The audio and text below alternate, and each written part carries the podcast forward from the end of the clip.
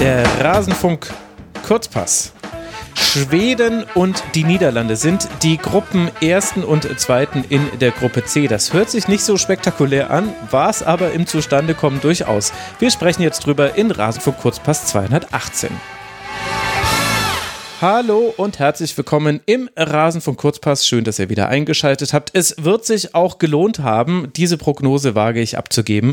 Der Rasenfunk ist Werbe, Paywall und sponsorenfrei. In dieser Folge danke ich Basti Eintracht aus Dresden, also er hat das so geschrieben, Ed Pluminio, Bastian Räber, Thomas W., Markus Ode, Ed Brandelhuber, herzliche Grüße, Entschuldigung für die kurze Verzögerung, Bastian Sören und Maximilian Nowka, dem Sportdirektor vom Brennerpass, den man schon lange nicht mehr da gehört hat. Sie alle sind Rasenfunk-Supporterinnen und Supporter, unterstützen den Rasenfunk finanziell. Ganz herzlichen Dank an euch, die ihr das getan habt und wie ihr uns unterstützen könnt, erfahrt ihr auf rasenfunk.de slash supportersclub und ihr unterstützt nicht nur uns, sondern auch unsere Gäste und das sind zum einen heute wieder Helene Altgeld. Hallo Helene. Hallo und zum anderen Jasmina Schweimler. Hallo Jasmina. Guten Morgen. Guten Morgen. Wir wollen sprechen über das, was da gestern in der Gruppe C passiert ist. Und ich würde vorschlagen, wir beginnen mit dem Spiel Schweiz gegen Niederlande. Das hatte es nämlich in sich. Vor fast 23.000 ZuschauerInnen in Sheffield gewinnt die Niederlande mit 4 zu 1. Das klingt jetzt erstmal wie so eine eindeutige Sache und auch wie ein langweiliges Spiel. So war es aber überhaupt nicht. Es war eng, eng, eng. Es hätte sehr gut auch zugunsten der Schweiz kippen können. Deswegen, Jasmina, lass mal mit der grundlegendsten aller Fragen einsteigen. Findest du es denn verdient, dass die Niederlande jetzt weitergekommen ist und im Viertelfinale antreten darf gegen Frankreich? Am Ende schon, aber das Ergebnis ist viel zu hoch ausgefallen. Das hätte eher ein ja, 2-1 sein sollen, denn ich finde, dass das äh, gerade in der ersten Halbzeit die beste EM-Leistung der Schweiz war bisher. Also das war wirklich, da war Energie drin, die haben kompakt gestanden, die haben sich gut durchkombiniert, die hatten immer wieder gefährliche Vorstöße, gerade auch wenn Ramona Bachmann am Ball war. Also das sah teilweise richtig, richtig gut aus. Die Niederlande viel zu passiv über weite Strecken, denen ist fast gar nichts eingefallen. Ähm, haben kaum Ideen gehabt. Also wenn ich jetzt auch an die vergangenen Spiele denke, da über rechts mit Lynn Williams, die ist kaum nach vorne gestoßen. Jill Roth war total blass, hat auch über rechts begonnen, was ich wieder nicht verstanden habe, weil wir ja schon auserkoren haben, dass wenn sie ins Zentrum zieht, viel gefährlicher ist. Aber da Warum war einfach hört niemand auf uns, oder? Ja, hm. wirklich. ähm, das war einfach, ja, das war nicht nicht genug und ähm, da ja, Chapeau an die, die Schweiz, dass die da wirklich nochmal so eine Energieleistung rausgehauen haben. Also man hat einfach genau gemerkt, für wen noch was aus, auf dem Spiel steht. Und ähm, ich hätte ihnen eindeutig mehr gegönnt. Helene, wie hast du es gesehen? Ja, ich würde mich da anschließen. Also über die ganze Gruppenphase gesehen haben es die Niederlande jetzt vielleicht schon ein bisschen mehr verdient, weil sie eben dann auch gegen Schweden immerhin das Unentschieden hatten und Mhm. Ja, und die Schweiz hatte ja auch nicht das beste erste Spiel, wie wir es schon besprochen hatten. Ja, aber insgesamt denke ich auch, also die Niederlande waren da schon wieder enttäuschend und hatten wirklich Schwierigkeiten, Chancen zu kreieren. Und die Schweiz hatte ja beim Stand von 1 zu 1 mehrere gute Möglichkeiten. Also da hat ähm, Van Domsela wirklich die Niederlande im Spiel gehalten und da müssen sie sich auf jeden Fall bei ihr bedanken. Ja, das ist ja so eine nette wollte dann dieser niederländischen äh, Gruppenphase. Jasmina, du hast es schon als er allererste gewusst. Ich habe schon ganz früh, als Van Domsler im ersten Spiel eingewechselt wurde, habe ich äh, bei dir gelesen, die wird super. Fühlst du dich bestätigt nach diesem Spiel? Ja, absolut. Ähm, ich durfte sie auch schon ein paar Mal ähm, gegen Wolfsburg sehen, ähm, Testspielen und jetzt war auch mal Champions League, ähm, wo sie mit äh, Twente gegen die Wolfsburgerin gespielt hat und das war so 2019, also es ist sogar auch schon ein bisschen her und da hat man auch einfach schon gesehen, was für ein enormes Potenzial da in ihr schlummert.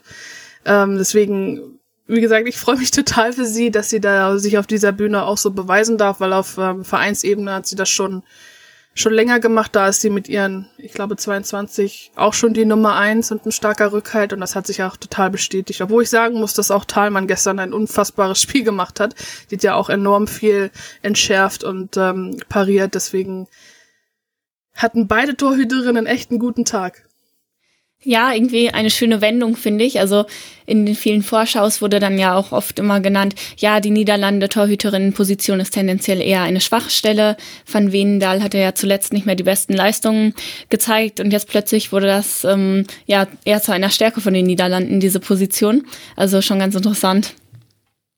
Ja, wirft aber natürlich auch ein Licht auf die Abwehr. Also es tut mir leid, wenn ich da jetzt Wasser hm. in die Suppe bringen muss. Aber Helene, wie hat dir denn die gefallen auf niederländischer Seite?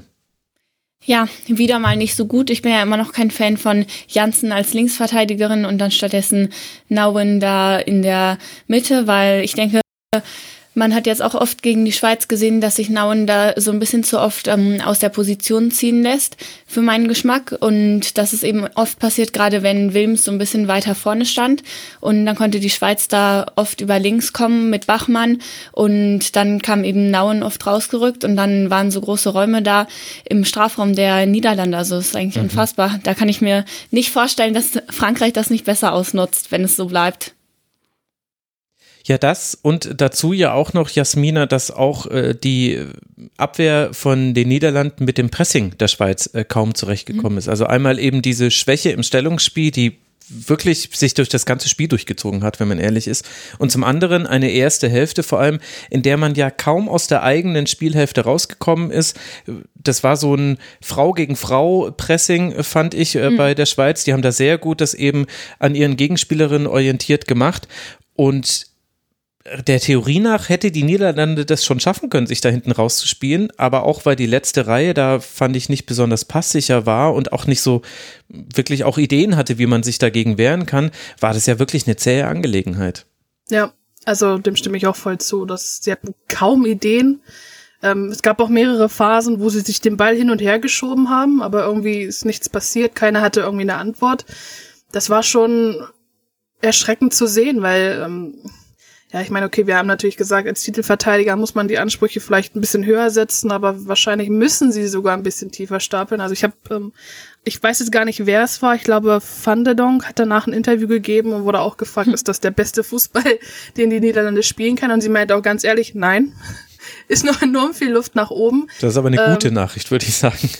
Aber wenn äh, sie sich so ins Finale oder zum Titel stümpelt, dann hätte sie auch nichts dagegen. Ist ja, ja an sich auch ähm, klar, ne? Solange das Ergebnis stimmt, aber trotzdem ist es einfach überhaupt nicht souverän genug. Ja, ich glaube, in dem gleichen Interview wurde sie auch noch gefragt, ob sie ihrer Meinung nach denn immerhin besser spielen als 2019, wo sie dann ja ins Finale gekommen sind der Weltmeisterschaft, aber es eben auch Kritik teilweise gab an der Spielweise, weil sie da defensiv eben auch wackelten und dann meinte sie auch, nee, sieht's denn so aus? Also, ich glaube, die Spielerinnen sehen da auch noch Potenzial.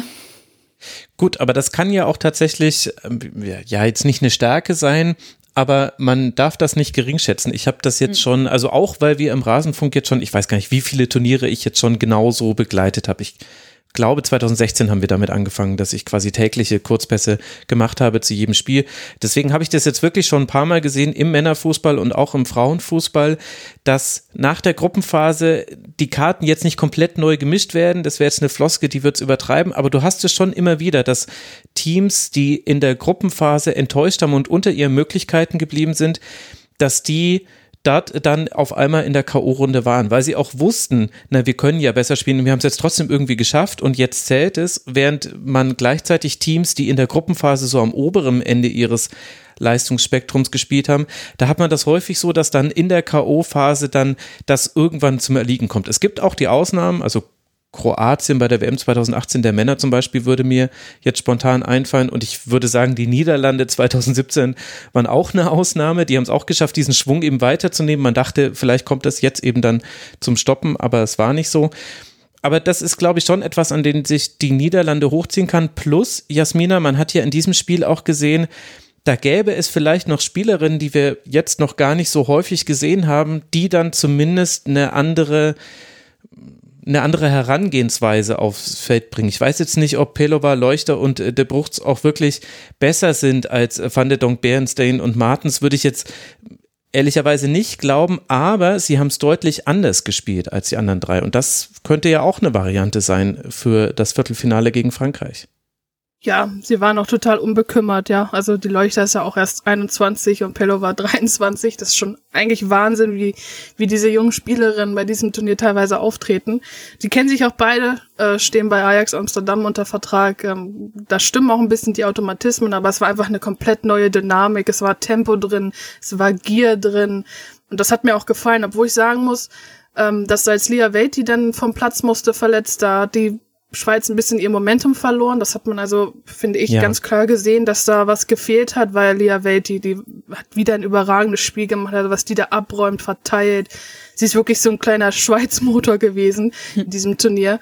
Ähm, das fand ich schon wirklich, wirklich Wahnsinn. Und dann, ja, ist die Schweiz auch komplett auseinandergebrochen. Obwohl, man hat ja gesehen, wie schön sie es auch spielen können. Also klar, das Eigentor war unglücklich, hat äh, Holland dann ins Spiel gebracht.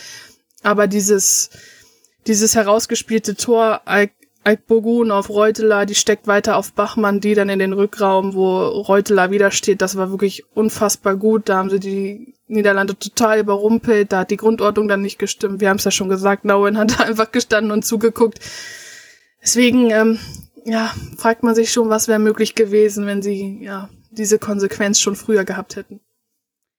Ja, ich denke auch, dass es dann so ein bisschen auch an der Kadertiefe eben lag, dass am Ende die Niederlande dann doch noch 4-1 gewonnen haben und eben, ja, die Auswechslung von Welti, du hast es schon angesprochen, 92 Prozent Passgenauigkeit wieder, zeigt mhm. eben auch, wie gut sie gegen das Pressing ist und hat eben auch, wie du gesagt hast, viel abgeräumt.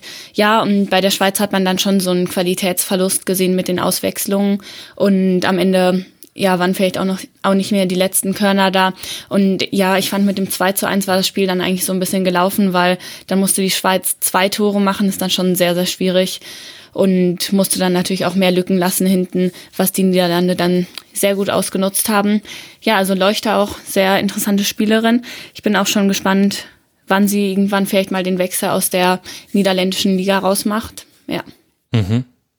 Ja, aber ich glaube, das ist wirklich nochmal wert, es zu betonen, dieses zeitliche Zusammenfallen. Also in der 83. Minute musste Welti verletzt raus und direkt in der 84. Minute im, im Grunde bei der ersten Aktion nach ihrer Auswechslung fällt dann das 1 zu 2, dann auch äh, mit begünstigt vom einzigen Fehler von Thalmann, das war so ein bisschen die bittere, der bittere Beigeschmack, so stark hat sie gehalten, in dieser einen Szene ist sie rausgekommen und kommt nicht an den Ball. Und so kann dann Leuchter ihn über sie hinweg als Bogenlampe ins Tor köpfen.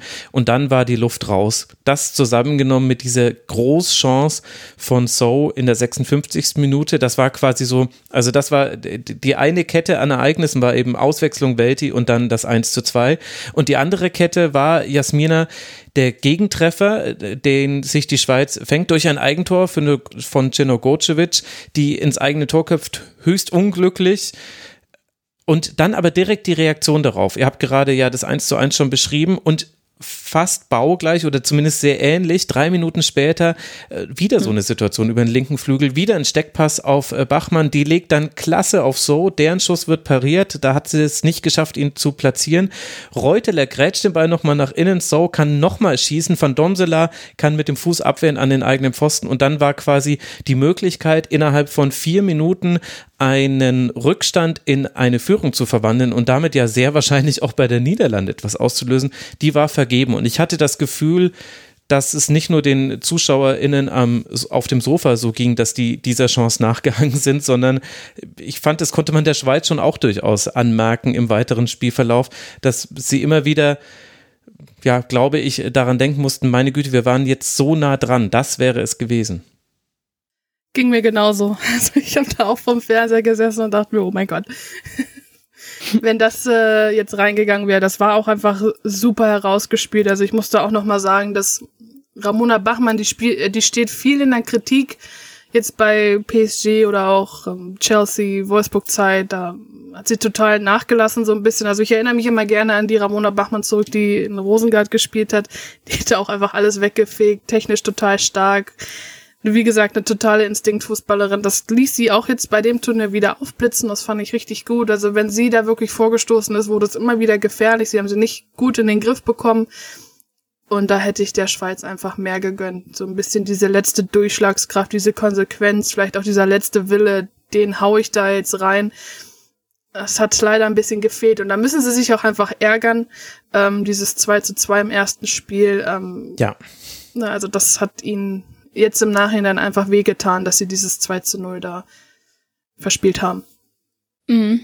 Ja, an Bachmann sieht man vielleicht auch so ein bisschen die Leistungssteigerung vom ganzen Schweizer Team, finde ich, weil mhm. sie war ja beim ersten Spiel, glaube ich, noch Spielerin des Spiels geworden, wo dann aber auch nicht alle so mit einverstanden waren. Wir ja auch nicht so wirklich im, in der Besprechung danach, aber danach hat sie sich wirklich nochmal gesteigert in, in den beiden Spielen und hat auch sehr selbstlos gespielt, finde ich, immer die, das richtige Timing für den Pass gehabt, acht von zehn Zweikämpfen gewonnen, also sich da auch wirklich reingehauen. Ja, und wie du schon gesagt hast, tolle Kombinationen da über links. Reuteler hat auch ein ganz starkes Spiel gemacht, hatte davor ja auch schon zwei tolle Chancen, die dann Van Domsela vereitelt hat und dann aller guten Dinge sind drei. Da hat es doch noch geklappt. Ja, und dann die Chance natürlich. Da habe ich mich auch wirklich gefragt, wie wäre es dann vielleicht anders gegangen, aber tja, so kann's laufen. Ja, genau. So kann es laufen. Wortspiel. Und, und es gab ja auch noch weitere Chancen danach. Also es war jetzt nicht so, dass das quasi die letzte Chance für die Schweiz war, sondern es gab noch eine Kopfballbogenlampe von Cino Gocevic nach einer Ecke, die dann Domsla wieder gut klärt. Civic äh, kann am, ein, eine Flanke, äh, da hat sie allerdings keinen wirklichen ab, gefährlichen Abschluss zustande gebracht. Es gab äh, für Cemai einen richtig tollen Distanzschuss, vorher auch die erste große Chance für die Niederlande seit einer langeren Phase in der zweiten Hälfte, wo dann äh, Thalmann gleich zweimal toll pariert hat. Ich glaube, der zweite Schuss war dann aus Abseitsposition, das war dann nicht mehr wichtig, aber vielleicht dann eben doch, weil es damals, äh, also da wirkte sie quasi noch unüberwindlich für die, für die Niederlande. Also die Schweiz hatte noch weitere Chancen und tatsächlich ist es halt so, wie es dann öfter bei so Turnieren ist, dass ein Team ausscheidet, bei dem man sagt, eigentlich hätte das nicht geschehen müssen. Es stand spitz auf Knopf und ist dann einfach in die eine Richtung, hat sich's entschieden und das war die unvorteilhafte für die Schweiz. Und gleichzeitig denkt man aber eben an Spiele zurück, wie eben dieses 2 zu 2 gegen Portugal. Wir haben es ja damals schon ausführlich besprochen, wo man nach 2-0 Führung unverständlich tief spielt. Und ich möchte die Schweiz jetzt nur noch so sehen wie gegen die Niederlande, selbst wenn sie dann auch öfter mal 1 zu 4 verlieren. Aber sie haben ja, also dieses hohe Pressing, diese Konsequenz, diese, diese dieser Mut auch quasi aufzurücken und nicht die Offensivspielerin ihr eigenes Ding machen zu lassen, sondern hinterher zu gehen, den Strafraum zu besetzen. Also klar, so kannst du auch hoch verlieren, aber wir haben es jetzt ja auch anders gesehen und haben sie auch hoch verloren, auch in der Vorbereitung gegen Deutschland, gegen England. Also ich hoffe, dass das dahingehend für die Schweiz und Nies Niesen ein Hinweis darauf ist, das ist unsere Identität und so fühlen wir uns wohl und dann wird man auch nicht alles gewinnen. Das gibt dann vielleicht auch, ihr habt es ja auch gesagt, die Kadertiefe nicht her, aber es ist ein deutlich angehende, äh, anderes Herangehen an die Spiele und mir hat es wirklich, also ja, es ist ein Jammer, dass man das von der Schweiz nicht öfter gesehen hat. Ich sage es jetzt einfach so, wie ich es wie ich's empfinde. Ja, definitiv. Also das hat mich wirklich auch am meisten geärgert von der Schweiz da im ersten Spiel. Also du kannst so eine 2 zu 0 Führung wieder hergeben, aber die Art und Weise, wie das dann eben passiert ist, wie sie sich da passiv hinten reingestellt haben, da habe ich die Schweiz gar nicht mehr wiedererkannt und da habe ich dann auch schon gesagt, also wenn sie jetzt eben in den letzten zwei Spielen noch wirklich eine Chance wieder haben müssen, müssen sie sich wieder auf ihre eigenen Stärken verlassen und auch wissen, was sie können. Und deswegen, ja, konnten sie immerhin diese Erkenntnis aus dem Turnier mitnehmen, denke ich. Das ist äh, sehr wahrscheinlich der Fall. Wir werden die Schweiz weiter im Auge behalten und wir werden uns natürlich das Viertelfinale von den Niederlanden gegen Frankreich anschauen. Und das gibt uns jetzt dann vielleicht die Möglichkeit, auf die Gruppensiegerinnen zu blicken in dieser Gruppe C. Am Ende ist es Schweden, das in seinem letzten Spiel gegen Portugal vor 12.000 ZuschauerInnen das schon relativ früh klar macht. Angedei trifft zweimal, Carol Costa macht einem, mit einem Eigentor in der siebten Minute der Nachspielzeit der ersten Hälfte. Im Grunde mit dem 0 zu 3 dann eigentlich schon klar, nein, diesmal wird Portugal nicht zurückkommen, denn wir wissen ja, sie kommen nach 0 zu 2 zurück, aber 0 zu 3, das klappt offenbar nicht. Aslani und dann Blackstenius erhöhen in der zweiten Hälfte und dann Jasmina ist es eben ein Endstand von 5 zu 0. Eine sehr deutliche Niederlage für Portugal, die auch noch mit personellen äh, Einbußen zusammengeht. Also äh, wir haben ähm, äh, Amado, die verletzt raus muss in der 34. Minute und wir hatten einen Torhüterinnenwechsel. Moraes stand im Tor im Vergleich zu Ines Pereira. Ich hatte in der Vorbereitung gelesen, dass das eben ein Wechsel gewesen sei, mit dem sich äh, der Trainer erhofft hatte, dass man die Standardschwäche hm. beheben könnte hat jetzt nicht so funktioniert bei vier Gegentoren nach äh, Standardsituationen. Reicht es, dass, wenn wir die Leistung Portugals darauf beschränken oder was ist wichtig zu diesem Spiel zu wissen, deiner Meinung nach? Ja, ich frage mich einfach, was wäre denn gewesen, wenn sie, ja, Standards besser hätten verteidigen können. Mhm. Ich weiß jetzt nicht, ob, ich glaube, sechs von acht Gegentoren waren jetzt Standard-Gegentore? Also ich hatte rausgesucht sieben von zehn, aber es äh, ist, glaube ich, die Frage, ob man einen Strafstoß mit dazu zählt als Standard oder nicht. Das ist halt schon, das ist einfach zu viel. Das ähm, müssen sie sich ganz klar ankreiden lassen. Und ich hatte auch gelesen, wie gesagt, dass dieser Torhüterinnenwechsel deswegen äh, war, weil sie größer ist, glaube ich habe ich gelesen, ich nagelt mich nicht drauf fest, ich weiß es mhm. jetzt nicht zu ja, 100%. Ja, so hatte ich es auch gelesen bei portugiesischen Aber das ist natürlich nicht aufgegangen. Also die Schwedinnen haben das super auserkoren und sich rausgeguckt und äh, waren da auch einfach eiskalt. Ich glaube auch beim 2 zu 0 hatte dann, ähm, wer war es denn, im Nachhinein noch gesagt, dass sie genau diese Variante, ich glaube Aslani hatte den mhm. Ball auf Angeldal gespielt, die mhm. völlig frei vor dem 16er lauerte und einfach draufhauen musste, dass sie das schon länger im Kopf hatten, mal zu probieren und ist einfach super aufgegangen. Ähm, aber grundsätzlich hat Schweden auch das Spiel gemacht. Ähm, Portugal konnte jetzt nicht so die äh, konstanten Nadelstiche setzen wie noch in den vorigen Spielen. Also da hat Schweden auch kompakt gestanden. Es war zwar auch von den Ballbesitzphasen auch sehr ausgeglichen, aber das war dann am Ende auch einfach souverän und verdient für Schweden. Also ich habe nochmal nachgeguckt, der Größenunterschied zwischen Ines Pereira und Moraes, der liegt bei 6 cm. Patricia Moraes 1,74 Meter, Ines Pereira 1,68.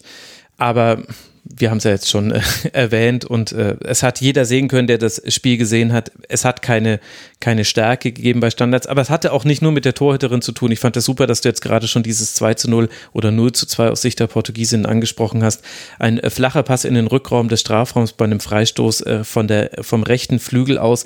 Da sollte halt dann auch irgendjemand äh, die Spielerin Angedal im Rückraum aufnehmen und das hat eben Portugal nicht gemacht. Und vielleicht ist das auch, Helene, so ein typisches, äh, ja, was man so halt häufig sieht bei Außenseiterinnen, dass man sagt, naja, es fehlen halt manchmal die Grundlagen in einem Bereich und Top-Teams wie eben dann Schweden, die nutzen das einfach knallhart aus und gehen halt genau auf diese Schwäche der Gegnerin drauf und dann kommt auch so ein hohes Ergebnis zustande. Ja, auf jeden Fall. Also da haben sie Portugals Schwäche perfekt ausgenutzt, keine Frage. Ja, ich habe dann auch schon gelesen, dass das alte Schweden wieder da sei und dann nach so einem 5 zu 0 Sieg kommt dann natürlich so ein bisschen Euphorie hoch, nachdem die ersten beiden Spiele ja noch so ein bisschen holprig gelaufen waren.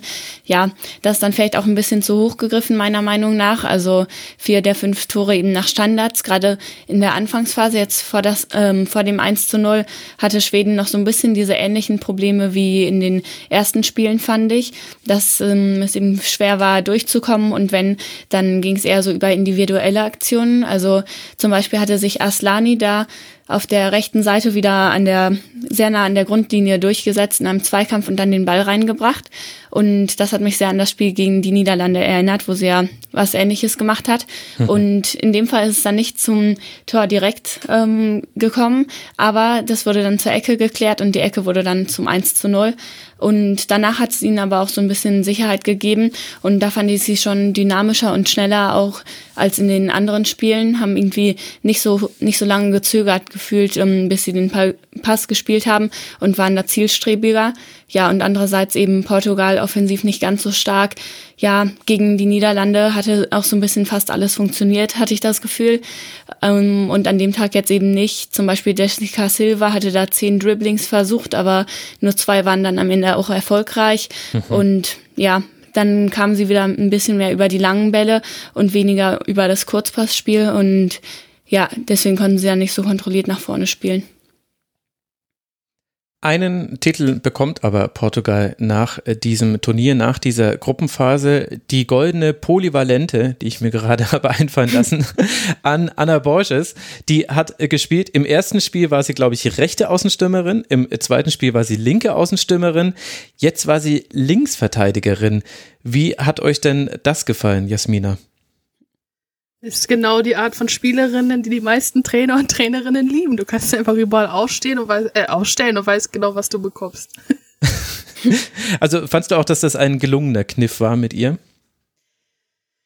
Ja, ich glaube schon. Also ich, ich mag mir nicht so anmaßen, die Kadertiefe der Portugiesinnen zu bewerten, weil ich sie dafür auch jetzt nicht intensiv ähm, vorweg verfolgt habe. Das ist wahrscheinlich eher eine Frage für Helene. Ähm, ja, deswegen würde ich mal eher ja, Sie fragen. Helene. Ja, ich finde schon gut. Also sie hat mir offensiv noch einen Tacken besser gefallen da auf den Flügeln, aber hat eben defensiv auch schon gezeigt, dass sie das auch spielen kann. Und es gibt natürlich noch mal mehr Optionen. Und ja, wir hatten es ja auch schon in der Vorschau besprochen, dass sie teilweise so ein bisschen das Spiel eben auch lenkt und auch viel eingebunden ist. Und ich finde, das hat man auch wieder gesehen hier bei dem Turnier. Sie ist weniger jetzt so die große Dribblerin wie eben Silva, aber ja, sie, sie ist strategisch da sehr wichtig für Portugal. Okay, dann bin ich, glaube ich, der Einzige, der es ein bisschen kritischer sieht. Ich fand, also zum einen haben mir eigentlich Machado und Amado gut gefallen, die beiden Außenverteidigerinnen, bei allen Problemen, die natürlich Portugals Defensive in allen drei Spielen hatte.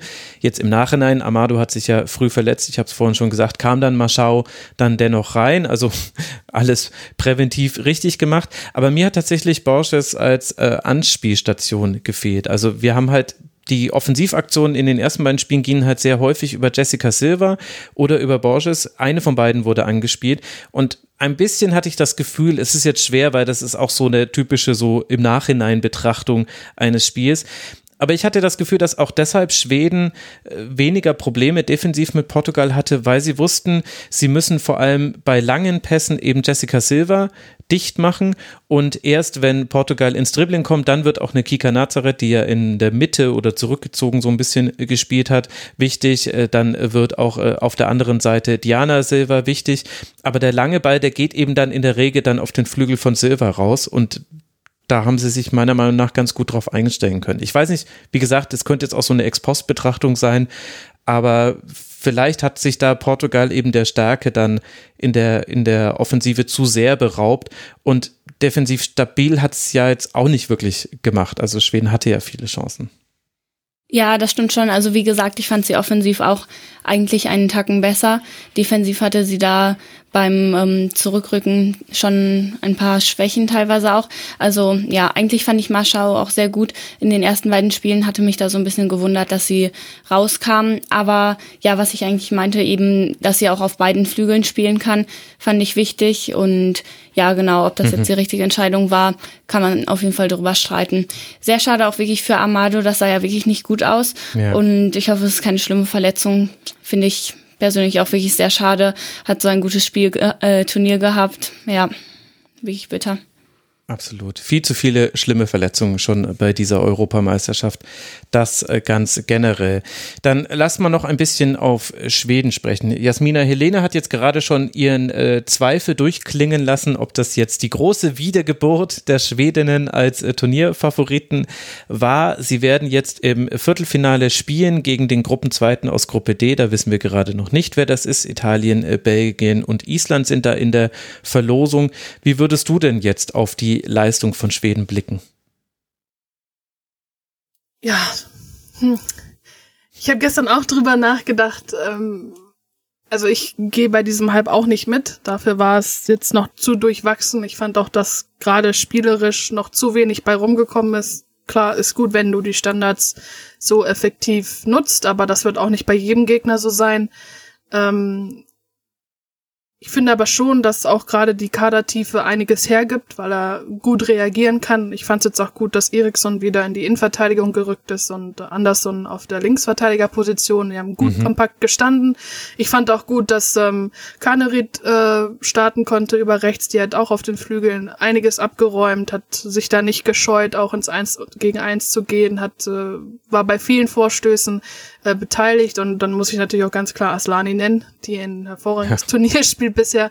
Geht mir immer ein bisschen unter, gerade auch weil vielleicht die Leute ein bisschen vorbehalten sind. Die stand oft in der Kritik bei Real Madrid, aber gerade auf dieser Zehnerrolle, wenn sie ihre Freiheiten hat, ähm, lässt sie einfach aufblitzen, was für ein unfassbar ja, tolles Spielverständnis sie hat. Also wie sie da die Laufwege sieht, äh, antizipiert, äh, durchsteckt, äh, Pässe verteilt, das ist wirklich einfach hervorragend und ähm, ich, mag, ich mag das einfach, diese Offensivreihe, weil sie auch immer wieder die Abwehrkette rausziehen können und sich Räume schaffen. Dann hast du über links auch noch eine Roll, für die Reihen läuft. Also das hat enorm viel Potenzial, aber spielerisch kommt einfach noch zu wenig bei rum.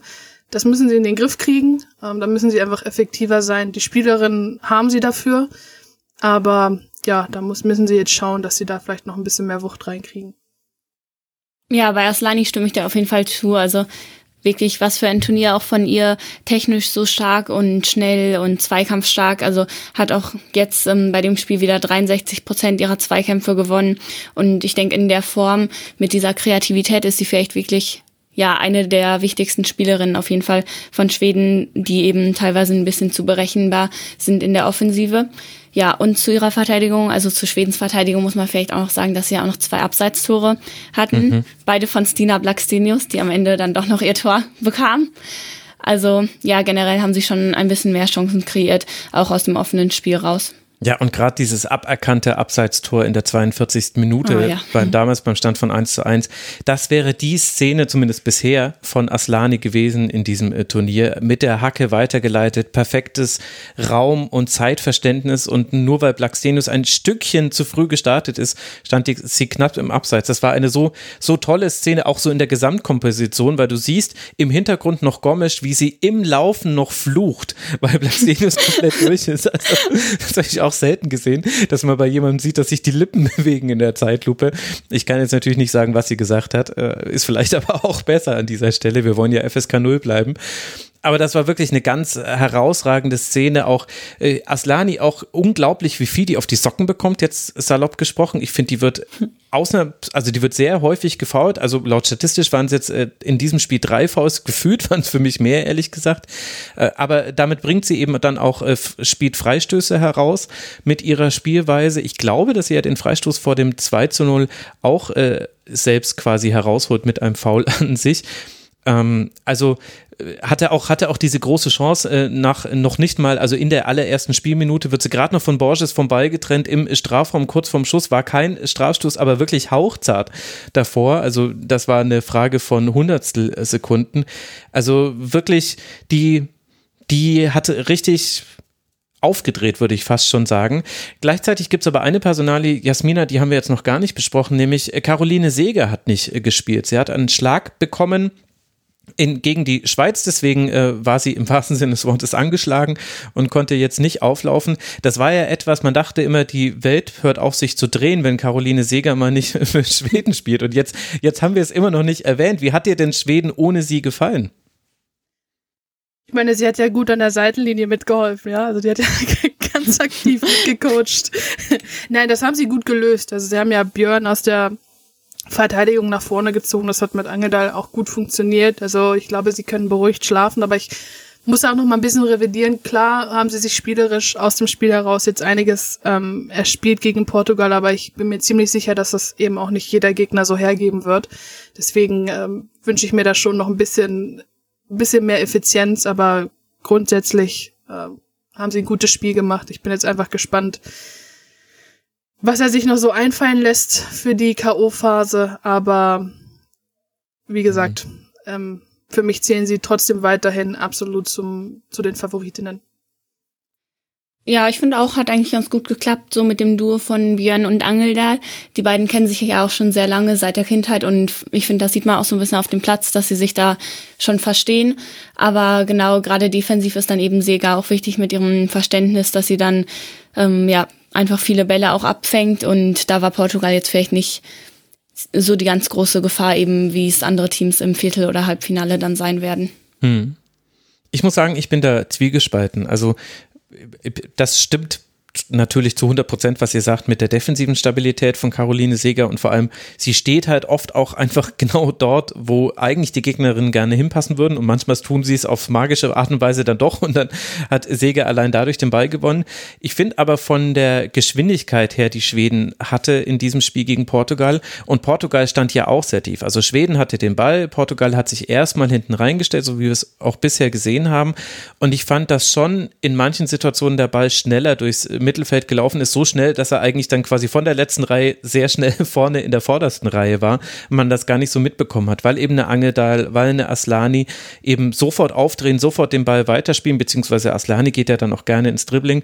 Und manchmal hatte ich so das Gefühl, das ist jetzt vielleicht auch schneller gegangen, weil eben nicht zwischendurch eine Caroline Seger nochmal den Ball hatte, wo ich das manchmal zumindest das Gefühl habe, die die scannt dann nochmal den kompletten Platz, wenn sie den Ball hat und überlegt sich, was sie machen will. Aber das kann auch sein, dass das jetzt vielleicht auch so selektive Wahrnehmung war, weil ich halt, als ich gesehen hatte, sie wird nicht spielen, dachte ich, ah, jetzt bin ich mal gespannt, ob es schneller durchs Mittelfeld geht und dann achtet man natürlich auch mehr drauf. Also vielleicht ist es so ein, weiß nicht, so ein Sofa-Journalisten-Argument, bin ich mir nicht ganz sicher.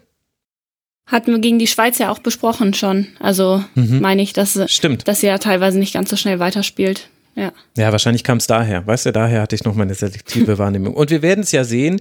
Wir werden sehen im äh, Viertelfinale. Das wird dann am 22. Juli gespielt werden in äh, Wigan and Lay, also in Lay, äh, glaube ich, darauf haben sich jetzt alle geeinigt, dass man einfach nur den Ort nennt. Es liegt zwischen beiden. Ich habe irgend, irgendwo hatte ich gelesen in irgendeinem Englischen, ich glaube, es war aber ein Blog, dass das äh, so eine kleine Kontroverse war, dass äh, beziehungsweise Lee wird ja, glaube ich, ausgesprochen, so ist es richtig, dass es Wigan eigentlich wichtig wäre, dass Wigan noch dazu genannt wird und dass Lee aber ganz darauf besteht, dass es ausschließlich Lee ist und nichts mit Wigan zu tun hat. Da gibt es auch irgendeine lokale Geschichte. Ich krieg's leider jetzt nicht mehr ganz zusammen. Das ist äh, gefühlt ist das schon 13 Jahre her, dass ich das gelesen habe vor dieser Europameisterschaft. Wir werden uns diese beiden Viertelfinalspiele angucken. Es hat äh, wieder großen Spaß gemacht. Helene, es ist ein großer Schmerz in meinem Herzen, dass äh, jetzt äh, ausgerechnet deine Teams ausgeschieden sind. Ich, ich hatte so ein bisschen drauf spekuliert, ehrlich gesagt, dass es einer von Schweden oder Niederlande nicht schafft. Aber so ist das halt. Man kann sich darauf nicht vorbereiten. Aber vielen Dank, dass du mit im Rasenfunk mit dabei warst. Und ich möchte ausdrücklich nochmal auf äh, Raus aus dem Abseits hinweisen, den Podcast, den du für Nighty Min machst. Ganz fantastische Folgen, dass ihr Norton in die Elf des zweiten äh, Gruppenspieltags genommen hat, hat, hat mir eine Wärme im Herzen gegeben, die ich vorher nicht erwartet hätte. Fand das, fand das äh, wirklich, wirklich schön. Ihr habt es auch nochmal schön hergeleitet, warum sie ihm so wichtig war. Sehr, sehr schön, dass du im Rasenfunk warst und ich hoffe, dass wir dich hier noch ganz oft hören werden, Heli. Ja, vielen Dank, hat mir auch wirklich sehr viel Spaß gemacht. Das freut mich zu hören. Folgt ihr als hsaltgeld auf Twitter. Und Jasmina, dich werden wir noch hören im Viertelfinale. Dir kann man aber auch jetzt schon folgen, noch vorm Ausscheiden. Oder vielleicht ja wirst du Europameisterin, wer weiß schon. Ed Jas Schweimler auf Twitter. Danke dir, Jasmina, dass du wieder mit dabei warst im Rasenfunk. Ja, danke, dass ihr mich noch äh, weiter ertragen werdet. Ja, sehr gerne doch. Ertragen ist da das völlig äh, falsche Wort. Wir hören uns wieder, liebe Hörerinnen und Hörer, nach dem Gruppenspieltag der Gruppe D. Das heißt, am Dienstag, den 19. Juli, wird der nächste Rasenfunk Kurzpass erscheinen. Und dann geht's in die K.O.-Runde. Dann geht es Schlag auf Schlag. Und dann werden wir auch wissen, wer diese Europameisterschaft gewonnen haben wird. In diesem Sinne, unterstützt den Rasenfunk bitte, gebt uns Feedback unter mitmachen.rasenfunk.de. Und dann hören wir uns wieder schon ganz bald hier. Bleibt gesund. Macht's gut. Ciao.